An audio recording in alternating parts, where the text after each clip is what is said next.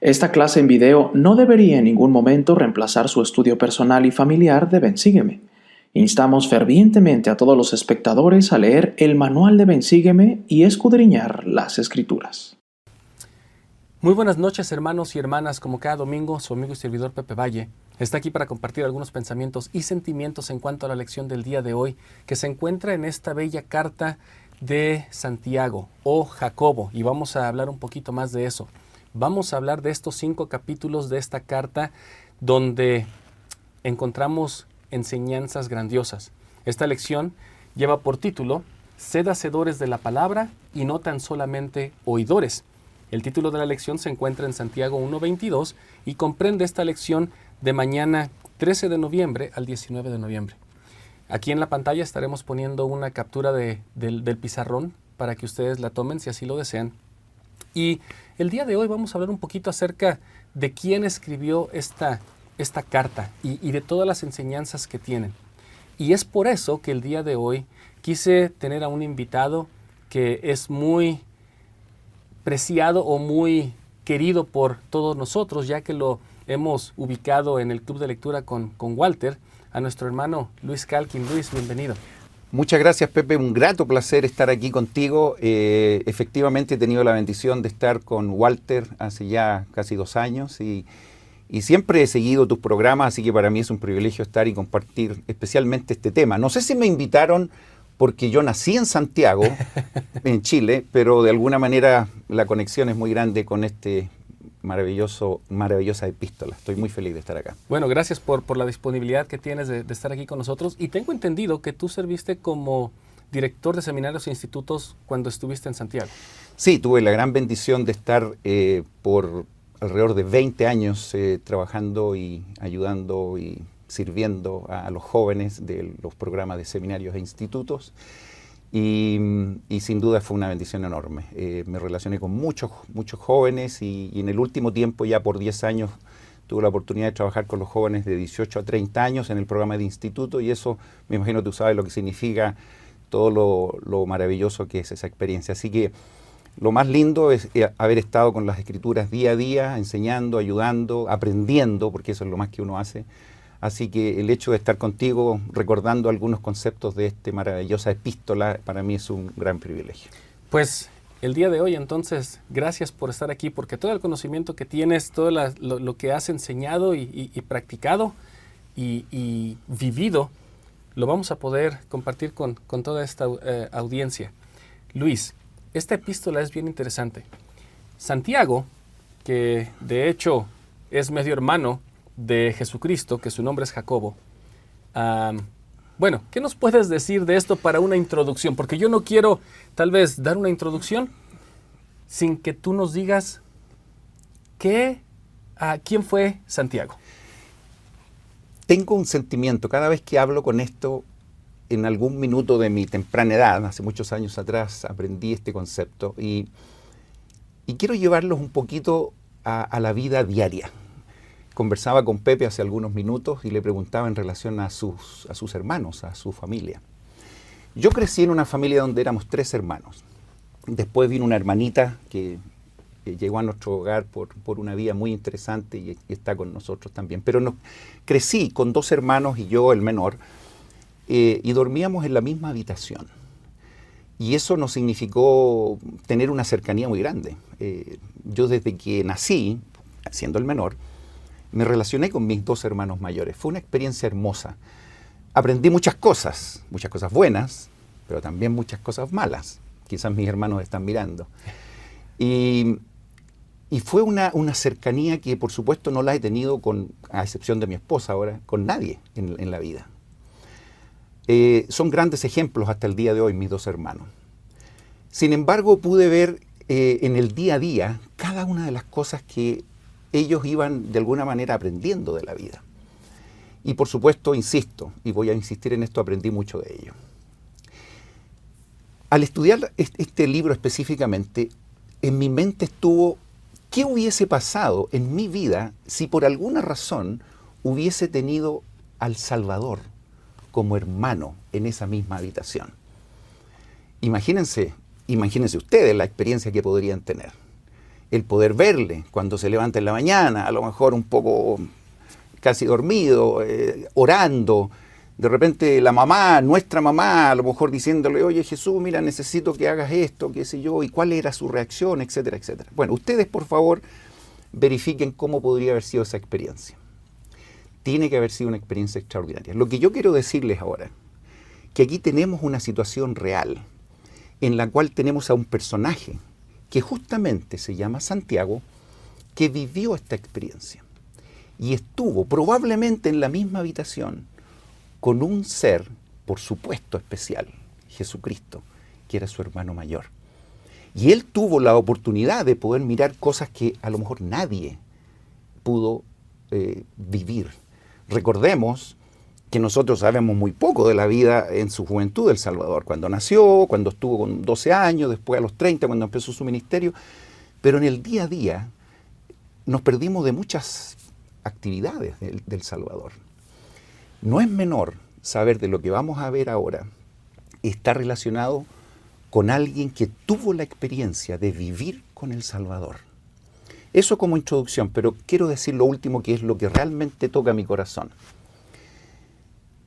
Yo pienso, y esto es algo que no es doctrina, pero yo pienso que no es una coincidencia que en algún minuto un joven de 14 años José Smith haya tenido la inspiración, después de haber probablemente revisado muchas escrituras, haberse detenido en uno de los versículos de esta epístola para poder cambiar su propia vida y también cambiar la vida todos nosotros y, de esta última dispensación del cumplimiento de los tiempos.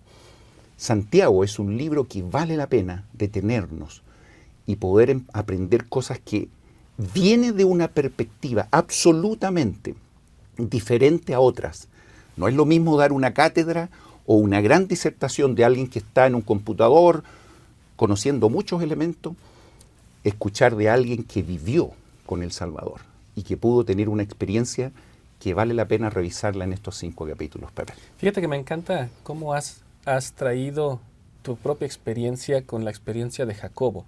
De hecho, el hecho de que nos imaginemos que Jacobo, que ahora lo conocemos como Santiago, y voy a, voy a explicar un poquito acerca de eso, pero que él durmió tal vez muy cerca del Salvador, eso me, me hace pensar que él conocía muy bien a su hermano.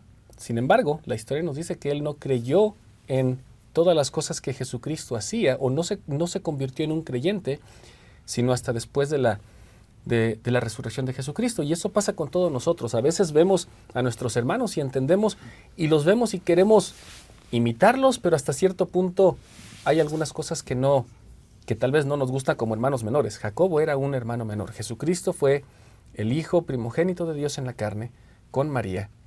Y después viene Jacobo, José, Simón y Judas. Son los cuatro medios hermanos de Jesucristo. Correcto. Entonces, la razón por la que Jacobo se le conoce como Santiago, y esto es algo interesante que solamente es como un brevario cultural. Me encanta. Es que en el latín el nombre de Jacobo es Jacobo. Y en algunas ocasiones, bueno, no en algunas ocasiones, eh, durante la historia, se le empezó a decir San Jacobo o Santo Jacobo. Y terminó siendo Santiago, lo cual también en inglés James viene siendo la traducción del nombre de, de Jacobo. Sin embargo, esta parte de que este Jacobo, Santiago conocía al Salvador, creo que nos va a dar una, una idea muy especial en este momento de todas las cosas que vamos a hablar. Porque cuando estuve en Jerusalén y vas a ver las casitas, Luis, así como tú dijiste, yo dormí con mis hermanos, las casas no eran grandes. Tuvo que contemplar y tuvo que ver cómo era El Salvador. Ahora, bueno, yo te llevé a una parte, ahora tú me llevas a otra, que es muy interesante, pero yo pensé mucho en eso, cuando parece que hace un par de semanas lo conversamos, Pepe, con respecto a, a que él no se había convertido. Y incluso conversando con mi esposa, ella me decía, pero ¿cómo? Si estaba con él. No, no creía en, su hermano. ¿Saben ustedes que eso a veces ocurre? A veces nosotros convivimos con personas que son muy cercanas, y, no las valoramos como, como deberíamos. Eh, no es extraño que cuando Jesucristo salía a lo mejor a comprar el pan o a comprar las verduras, cuando María le decía, porque esas cosas me habría encantado saber cómo ocurría, Santiago tiene que, haber. no tenemos nada de registro. Y, Santiago tiene que haber estado con Judas, qué sé yo, escuchando cómo le contestaba. Le decía, Jesús anda a comprar el pan. No creo que le haya dicho, no, mamá, ¿por qué no mandas a Judas? O qué sé. Él tiene que haberle dicho a lo mejor con buenas palabras, ok, voy, etc.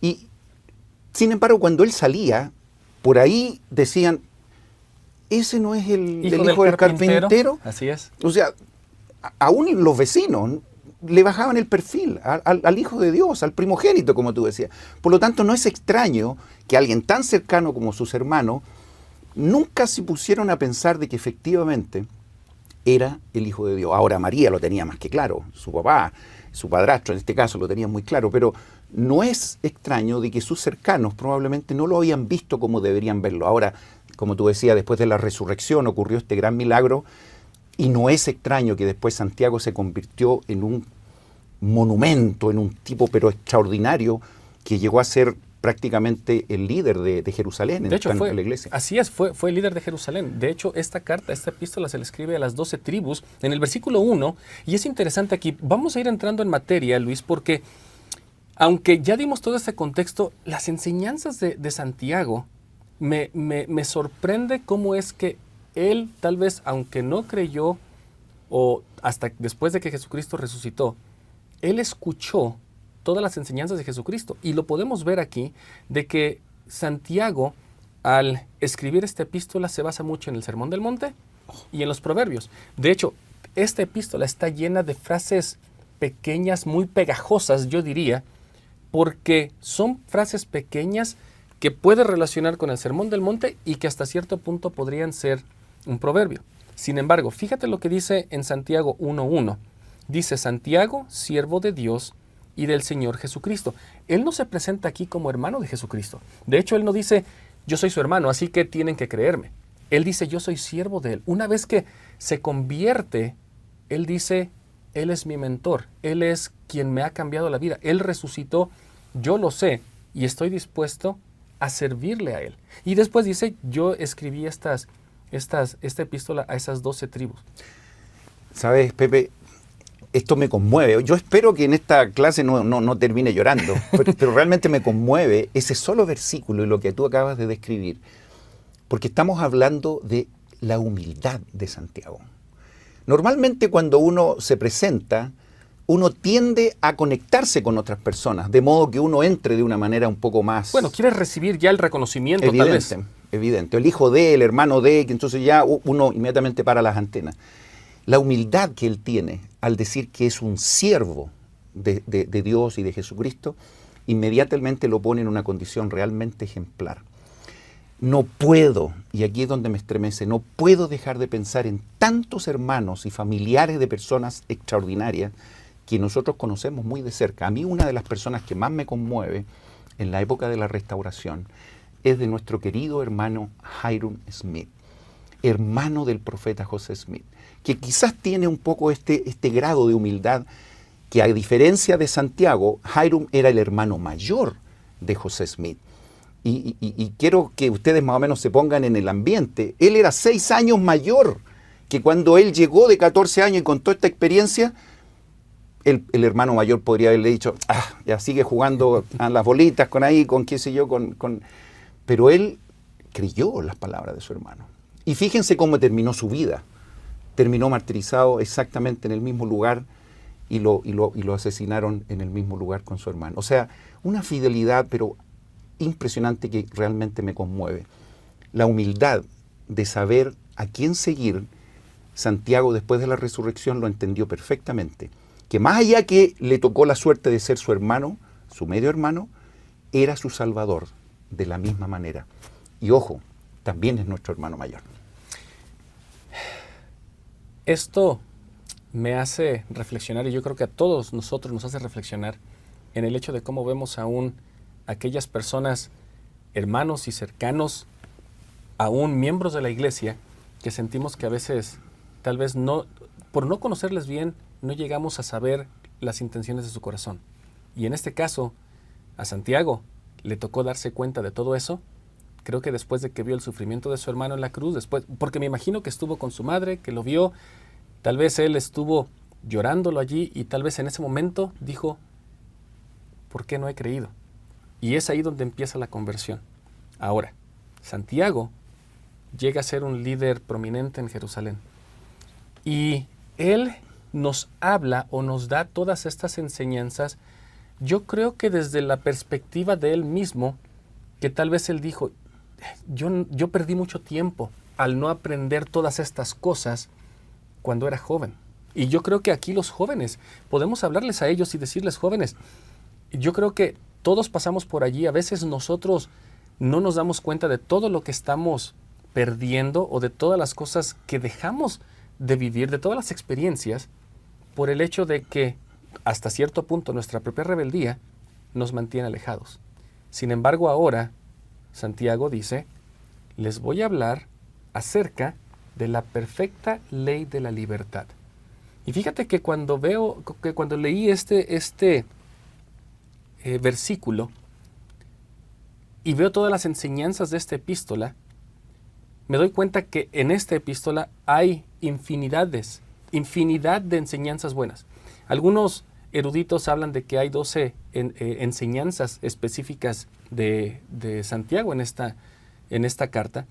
Sin embargo, nosotros por el tiempo vamos a enfocarnos en algunas que tal vez nos van a ayudar a ti y a mí y a, todos los que estamos aprendiendo en esta clase cómo ser mejores discípulos de Jesucristo, cómo controlar algunas pasiones, algunas emociones, porque la, perfecta ley de la libertad, si continuamos leyendo en el versículo 25, es el que persevera en ella, no siendo oidor olvidadizo, y de aquí vamos a hablar acerca de que tenemos que ser hacedores de la palabra y no solamente oidores, éste será bienaventurado en lo que hace.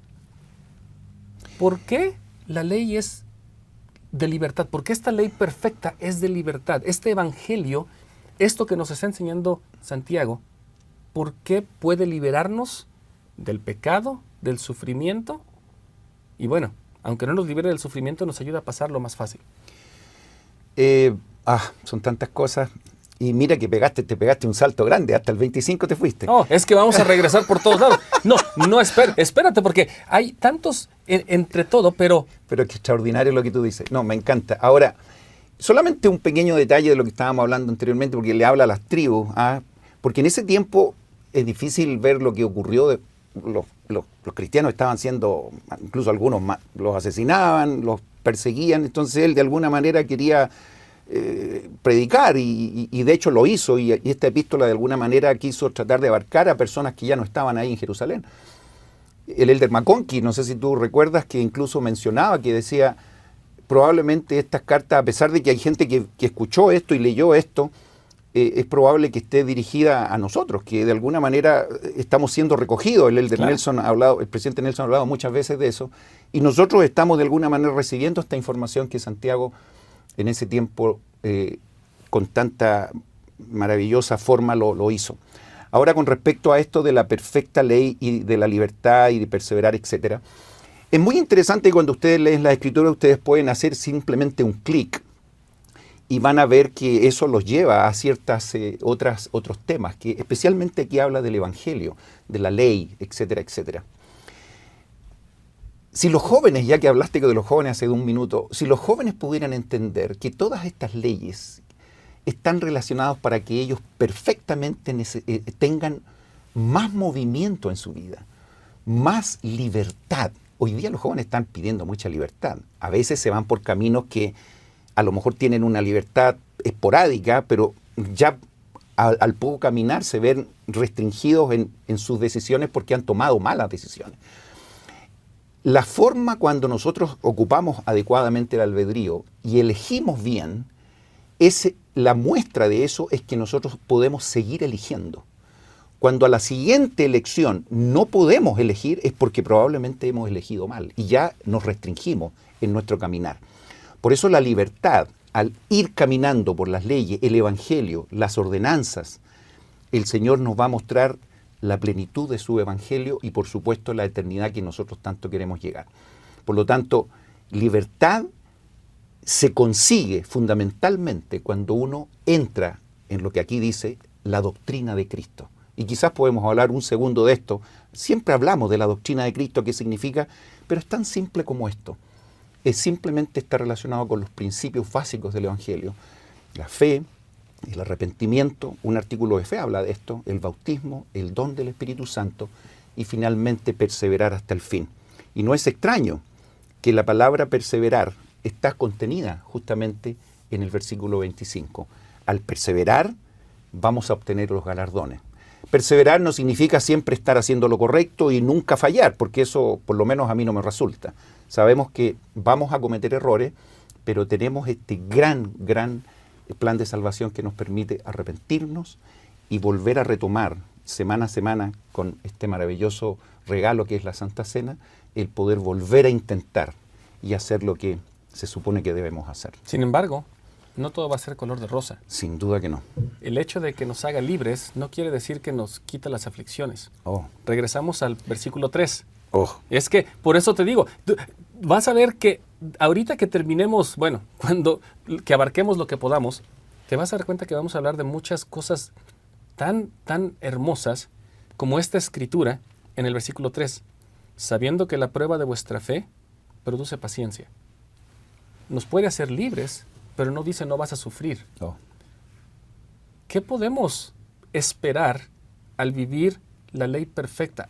estamos queriendo cambiar y erróneamente tal vez muchos de nosotros pensamos que todo va a ser color de rosa, que yo estoy sirviendo, estoy amando a mi prójimo, ya no voy a tener pesares. Sin embargo, creo que para que nosotros podamos llegar a vivir con Dios, que podamos aún llegar a ser como Él, realmente necesitamos la paciencia. Porque si, si Dios me ha visto a mí por 49 años de mi vida, creo que Él debe tener mucha paciencia. Toda la Entonces, ¿te das cuenta que la ley perfecta nos hace libres? Sin duda. Pero dice, la fe te va, cuando se prueba, cuando se pone a prueba tu fe, entonces produce paciencia. Que Qué interesante y profundo lo que tú dices. Hay que tener bastante tiempo para analizarlo. Ahora, eh, también acá eh, hay una referencia a una traducción de José Smith, que también hace una pequeña... Eh, ¿Aclaración? aclaración quizás es la palabra correcta, pero es muy interesante. Hay mucha gente que al leer esto dirá que las tentaciones no, nos ayudan, pero en realidad no es la tentación, sino que solamente, justamente son las aflicciones, porque ahí es donde, dependemos del Salvador. Ahora, em, quiero conectarlo con lo que hoy día estamos viviendo. Hemos escuchado preciosos mensajes de nuestro presidente Nelson y estoy seguro que ustedes tienen en su retina, en su oído también, eh, el, pensar celestialmente. ¿Se acuerdan de eso? Y justamente se mencionan que, por ejemplo, cuando José Smith estaba en la Cárcel de Liberty, ustedes pueden revisarlo en la sección 121 de Doctrina y Convenio, eh, y le decía, después de todos los problemas que estaba teniendo José Smith, estas cosas te van a servir para tu bien. Ten paciencia, yo he pasado por todas estas cosas, le decía el Salvador. Entonces, de alguna manera le estaba diciendo a él, básicamente, que pensara y le estaba enseñando a pensar celestialmente, lo que, el, lo que el profeta hoy día nos está enseñando. Por lo tanto, no es como dice Pepe, que las dificultades van a salir porque somos libres, no. Probablemente vamos a tener más dificultades, no lo sabemos, pero nuestra actitud, comenzando al pensar celestialmente, vamos a sentirnos absolutamente libres, como ocurrió con, el, con José Smith, como ocurrió con Alma en el libro de Mormón, como ocurrió con tantos y quizás con cada uno de los apóstoles que, originales que finalmente perdieron hasta su vida. Uno dirá, pero ¿de qué libertad me están hablando? La libertad que efectivamente, la que tiene que ver con el recibir la recompensa final. Definitivamente, Luis. Creo que tenemos que, que perseverar y siempre, a mí esa palabra de perseverar, hace rato que hablamos, me gusta porque también significa permanecer y hay que estar aquí cuando estamos tal vez sufriendo o pasando aflicciones, como más o menos lo hicimos esa relación en el versículo 3, y escuchamos o leemos a Santiago que nos dice, oye, creo que tienes que mostrarme ahora tu fe, no solamente con la paciencia, sino con mis obras. Y aquí, de hecho, vamos a leer ese, ese versículo, en el versículo 18 de Santiago 2, pero alguno dirá, tú tienes fe y yo tengo obras, muéstrame tu fe sin, sin tus obras, y yo te mostraré mi fe por mis obras. Aquí en algunas ocasiones, cuando escuchamos hace algunas semanas, porque hemos estado estudiando de Pablo, que dice que solamente nos salvamos por gracia, o también por obras, y ahora escuchamos a Santiago que dice, es que tienes que, tener obras para que también te salves, para que seas justificado.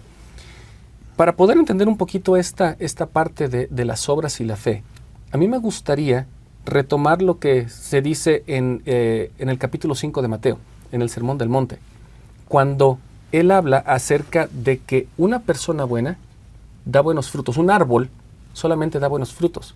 Entonces, si nosotros hablamos aquí de que, las, de que nuestra fe produce obras, si yo cambiara la palabra obras por fruto, entonces nos, nos daríamos cuenta que no es las obras que estoy haciendo, no es para ganarme el cielo, sino es el reflejo del cambio interior que yo he recibido, de la conversión que he tenido.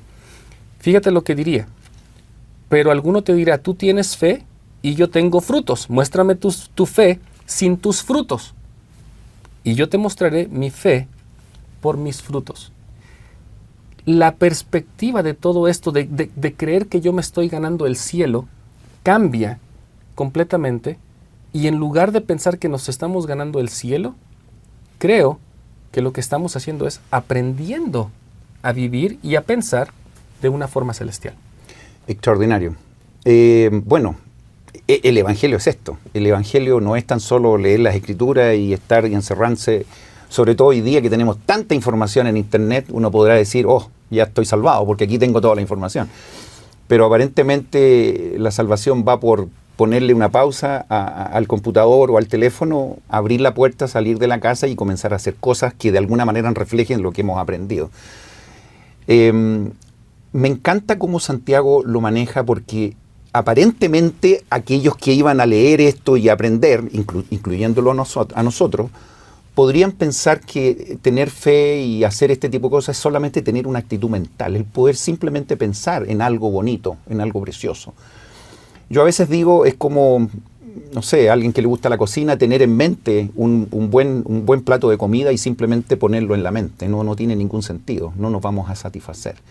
Lo que hay que hacer es ir a comprar cada uno de los ingredientes, ponerlos en práctica, poner todas las combinaciones que corresponden a las instrucciones y finalmente tener el plato servido en la mesa y disfrutarlo. Ahí está el fruto. Por lo tanto, me encanta. Yo personalmente he conocido mucha gente en la iglesia, mucha gente que han sido ejemplos preciosos, que a veces no hablan mucho.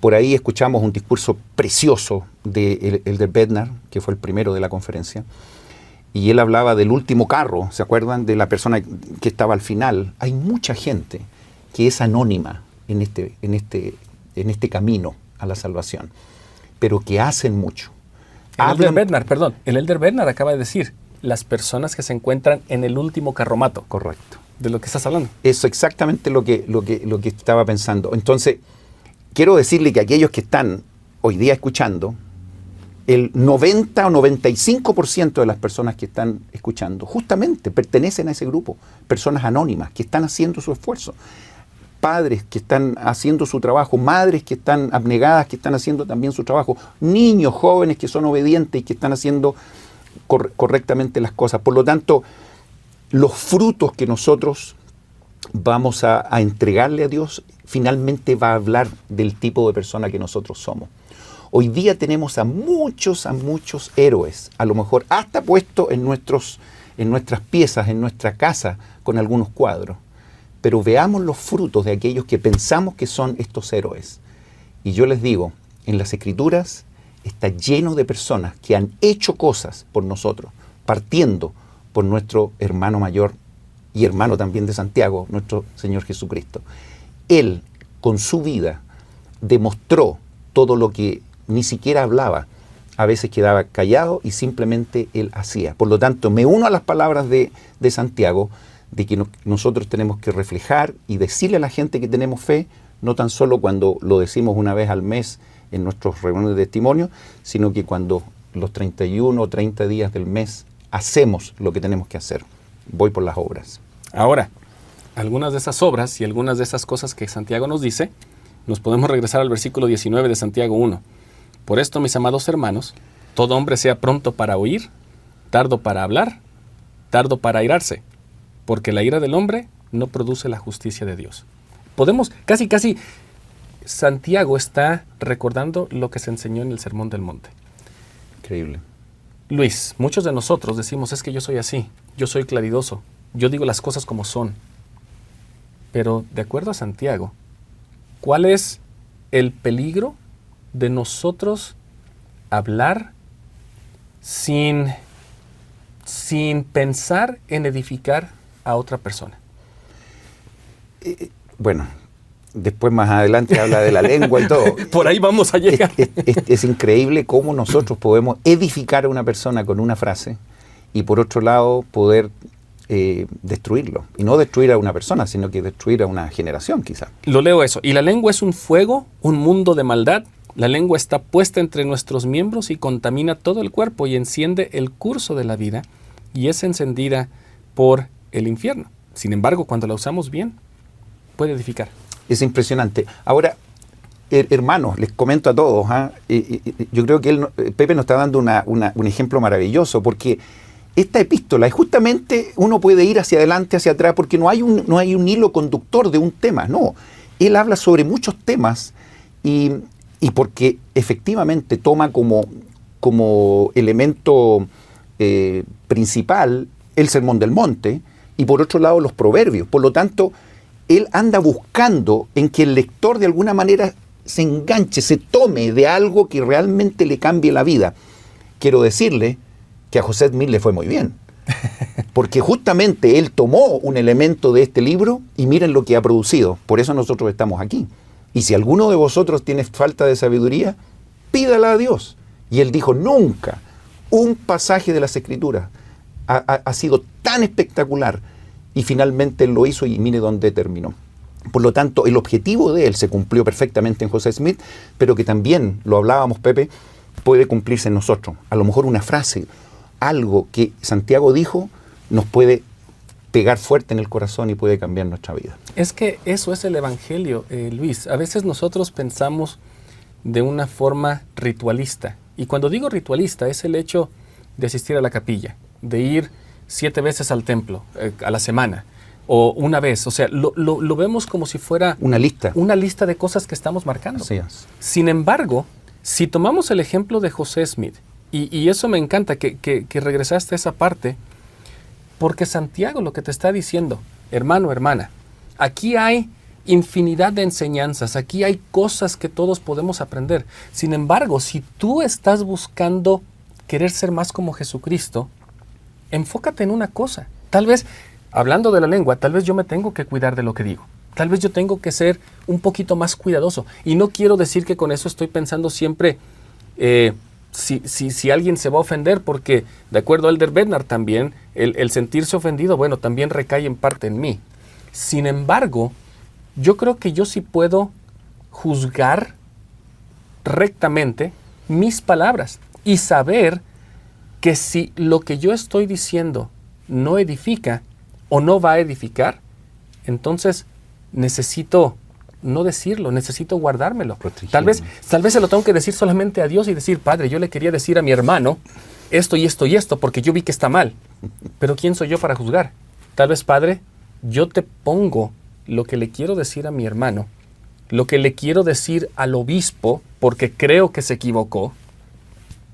Hagámoslo eso presentémoslo al Padre y digamos, Padre, no sabes cuánto trabajo me costó no decirle esto al obispo, al presidente de esta, a la presidencia, a la presidenta de la Sociedad Socorro.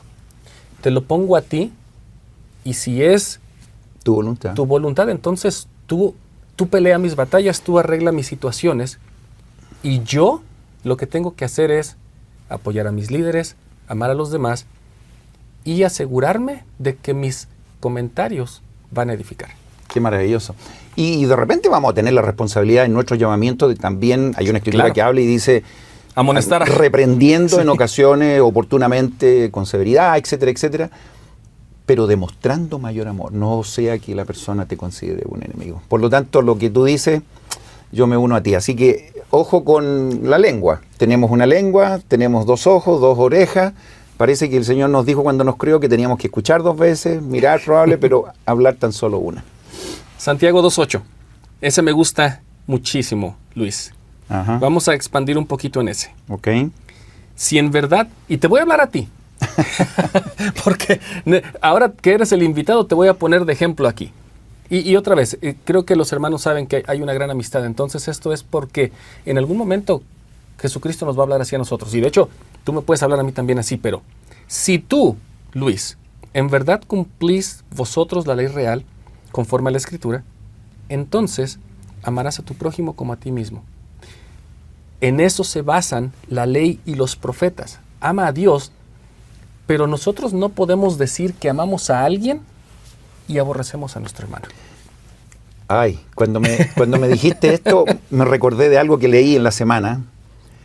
Es tan potente que Santiago se basa esta epístola en el Sermón del Monte y en, la, y en Proverbio, que un autor dijo, ¿no será que él estuvo por ahí? ¿No será que él escuchó estas bienaventuranzas? Yo personalmente así lo creo. Yo hubiese sido un hermano menor, me habría, me habría colado y habría estado cerca por ahí de, de mi hermano que estaba hablando. Por lo tanto, el concepto de amar a los que están a mi alrededor y lo que me gusta es que me pone a mí como una comparación.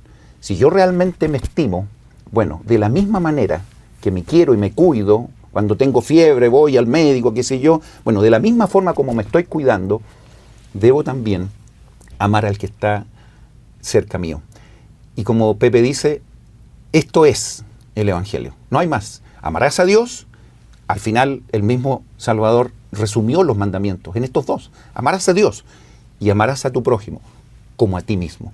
Y Santiago, entendiéndolo perfectamente, lo pone también en su epístola. Santiago 3, 17. Porque con esto que acabas de decir, creo que podemos comprender lo que Santiago está tratando de ayudarnos. Oh, sí. Pero la sabiduría que es de lo alto es primeramente pura, después pacífica, bondadosa, benigna, llena de misericordia y de buenos frutos, no juzgadora ni fingida.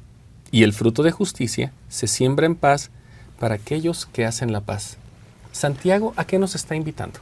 Oh, bueno, ahí hay una lista espectacular. O sea, realmente eh, me llena de, de, emoción al saber que prácticamente aquí nos dice cómo hacerlo.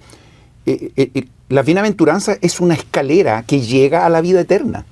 Estudien Mateo 5, estudien estas palabras, estudien tercer, tercer Nefi donde lo repite, por, por algo lo repite, porque debe ser importante. Y aquí Santiago hace una descripción maravillosa también de esto.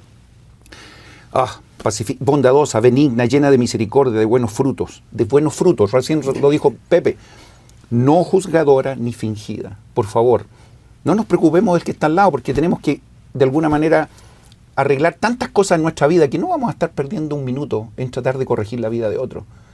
Tratemos de empujar este carro, aunque sea del último carro, como dijo el del Bender, hay que, hay que, hay que empujarlo, porque de, la única manera que vamos a aportar eh, eh, en, esta hora. Es interesante que cada versículo lo podemos poner en una pieza, así como lo tiene, lo tiene Pepe aquí en, este, en, esta pizarra. Pongan un par de, estos versos que están acá y cuando ustedes despierten en la mañana, lo primero que vean puede ser unas frases de, de Santiago y les aseguro que se van a beneficiar más de lo que ustedes se imaginan. Yo creo que con todo esto que estamos estudiando, con todo esto que estamos aprendiendo, creo que a mi mente viene un himno de, la primaria. Y lo repetimos desde chiquitos, tus hijos, mis hijos, nosotros que hemos estado en el Evangelio. Lo hemos siempre tratado de hacer.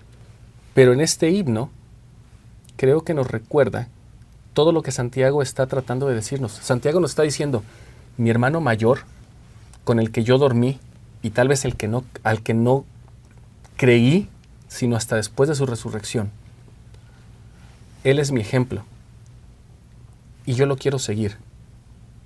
¿Te parece que veamos este, o que escuchemos en este momento donde yo creo que el Espíritu nos está testificando? Yo trato de ser como Cristo.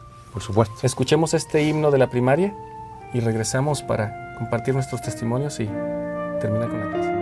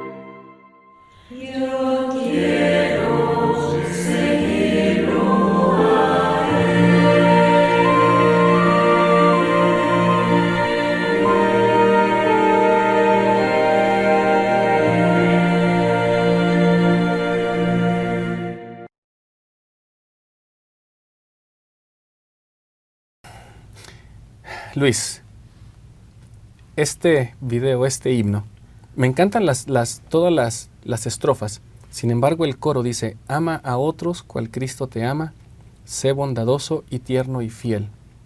Pues esto es lo que Jesús nos enseña, yo quiero seguirlo a Él.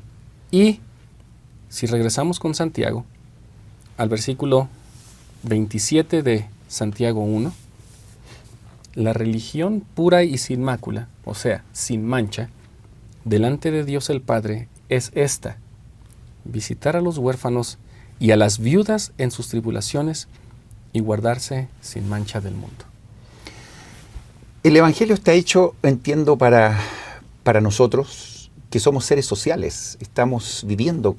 La salvación no es individual, es familiar, es súper interesante ese concepto. El Evangelio no está siendo preparado para un ermitaño que se fue a vivir a la montaña solo y que ya ahí va a quedar, no tiene posteridad, no, no, no convierte. No, está relacionado con la gente. Por lo tanto, nosotros nos salvamos y obviamente queremos ayudar a otros. Y lo que tú dices, bueno, es el, la médula de, de lo que habla Santiago. Sin embargo, si ustedes van al último versículo de Santiago, a los dos últimos, quizás también vamos a ver que debemos hacer algo que finalmente nos va a beneficiar también a nosotros. Hermanos, si alguno de entre vosotros se ha extraviado de la verdad y alguno le hace volver, ¿cuánta gente hoy día no está con nosotros? Yo tengo muchos amigos que ya no están en la iglesia porque han leído cosas que a lo mejor ni siquiera, ni siquiera quiero entrar en detalle, pero no están con nosotros.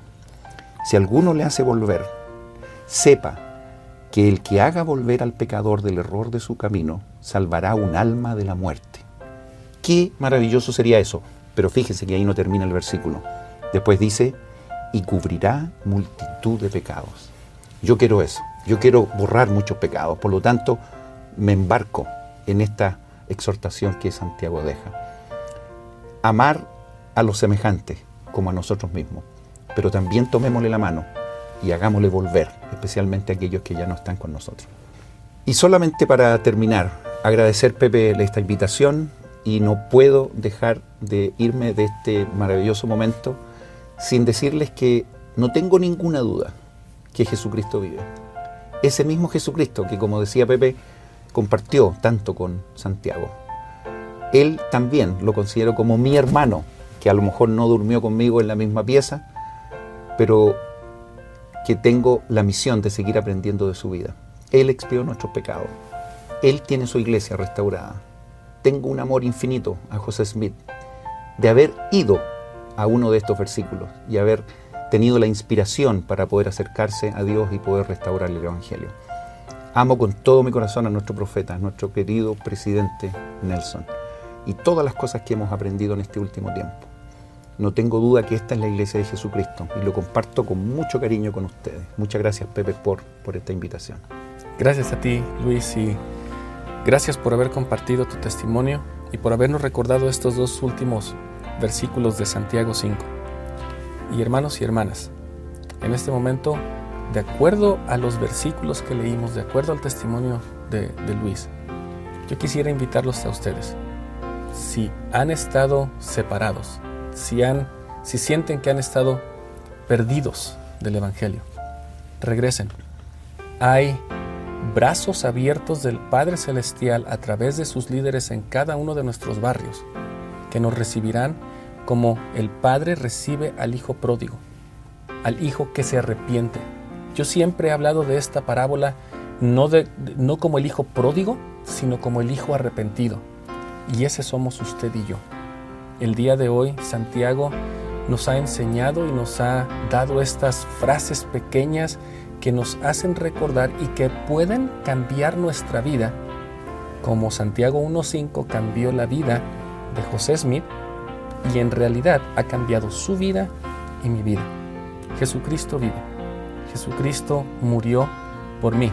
Y tal vez en este, en este testimonio siempre, tal vez suena un poquito egoísta, porque si yo tomo esa expiación personal, entonces me demuestra el amor que Jesucristo tuvo por mí y que el Padre Celestial aún tiene por mí, esperando a que yo regrese. Jesucristo murió por usted también. Sienta ese amor y recuerde que las enseñanzas en este libro de Santiago no van a hacer otra cosa más que cambiarnos nuestra vida, como cambió la vida de José Smith como ha cambiado su vida y mi vida por el testimonio que tenemos de que esta iglesia es la iglesia verdadera y de que Jesucristo está a la cabeza.